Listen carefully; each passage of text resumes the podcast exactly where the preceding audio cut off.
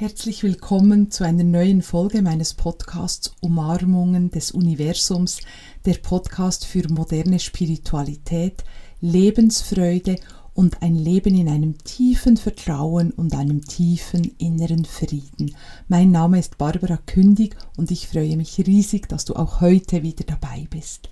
Heute geht es um das letzte, das zwölfte der universellen Gesetze und ich hoffe sehr, dass dir alle Folgen zu den universellen Gesetzen bisher gefallen haben, dass du viel davon umgesetzt hast und dass du wirklich merkst, wie dein Leben jetzt nochmals viel klarer und einfach mehr Sinn macht für dich. Und denn genau dazu dienen diese universellen Gesetze, dass wir unser Leben noch mehr in der Tiefe verstehen und dass uns die Dinge einfach sinnvoller erscheinen, weil wir verstehen, was geschieht und weil wir die größeren Zusammenhänge verstehen. Das ist in der Praxis gar nicht immer ganz einfach, gerade wenn wir viel beschäftigt sind und das sind ja die meisten Menschen. Wir haben eine Familie, einen Beruf, wir haben Verpflichtungen, wir haben Interessen, Wünsche, denen wir nachgehen. Hm, und das alles so in einem größeren Zusammenhang einzubetten, ist gar nicht immer ganz einfach. Darum höre dir gerne auch die Folgen hier mehrmals an. Und vielleicht interessiert dich auch mein Kurs dazu, wo du auch noch Meditationen praktizieren kannst und Energieübertragungen genießen kannst zu diesen zwölf universellen Gesetzen das zwölfte Gesetz. Und es ist natürlich nicht das letzte im Sinn von und jetzt wird abgeschlossen oder die anderen bauen alle auf dieses Gesetz hin auf. Hm, du kannst dir diese Gesetze eher wie ein Kreis vorstellen, die alle miteinander verbunden sind und natürlich alle einander auch beeinflussen. Das zwölfte ist das Gesetz des Geschlechtes. Und wir haben ja auch schon hm, bei den Polaritäten über ähm, Mann-Frau gesprochen und das Gesetz des Geschlechtes geht hier einfach noch ein bisschen tiefer. Hm, denn es besagt, dass alles immer sowohl eine männliche wie als auch eine weibliche Energie hat und wie wir wirklich als Menschen ob wir jetzt vom Geschlecht her gesehen eine Frau sind oder ein Mann, auch beide diese Energien in unser Leben integrieren können.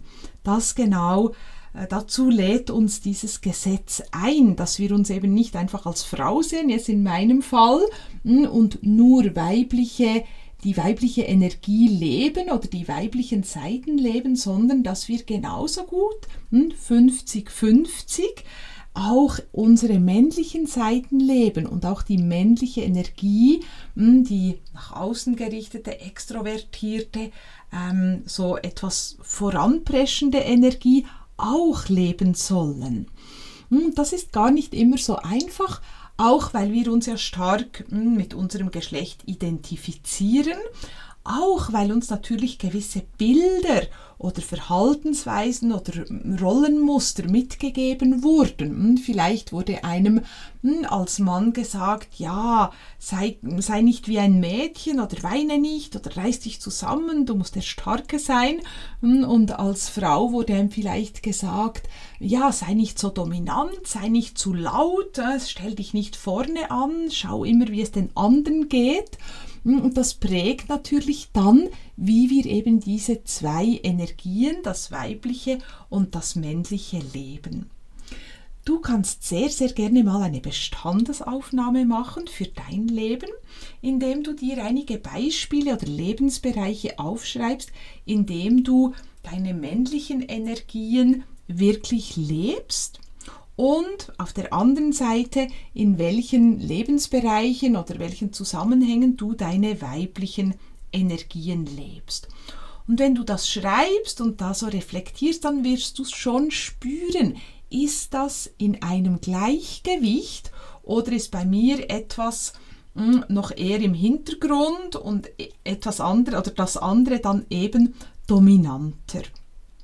Also, wie ich schon erwähnt habe, die männliche Energie, das ist ja die extrovertierte, wird oftmals auch mit der Sonne symbolisiert. Im Yoga ist das dann die Energiebahn, vielleicht hast du das auch schon gehört, Pingala Nadi, also Nadis sind die Energiebahn, Pingala Nadi ist diese Energiebahn, in der die männliche, die nach außen gerichtete Energie fließt. Wird oftmals auch mit dem Denken, mit dem Sprechen assoziiert und das ist eben die Energie, die uns so aktiv sein lässt, nach außen gerichtet, auch zielorientiert. Hm, auf Englisch sagt man Go-Getter, also so, wenn wir etwas wirklich wollen und dann dafür gehen. Hm, Im Gegenzug dazu ist die weibliche Energie, die nach innen gerichtete, ruhigere, introvertierte Energie.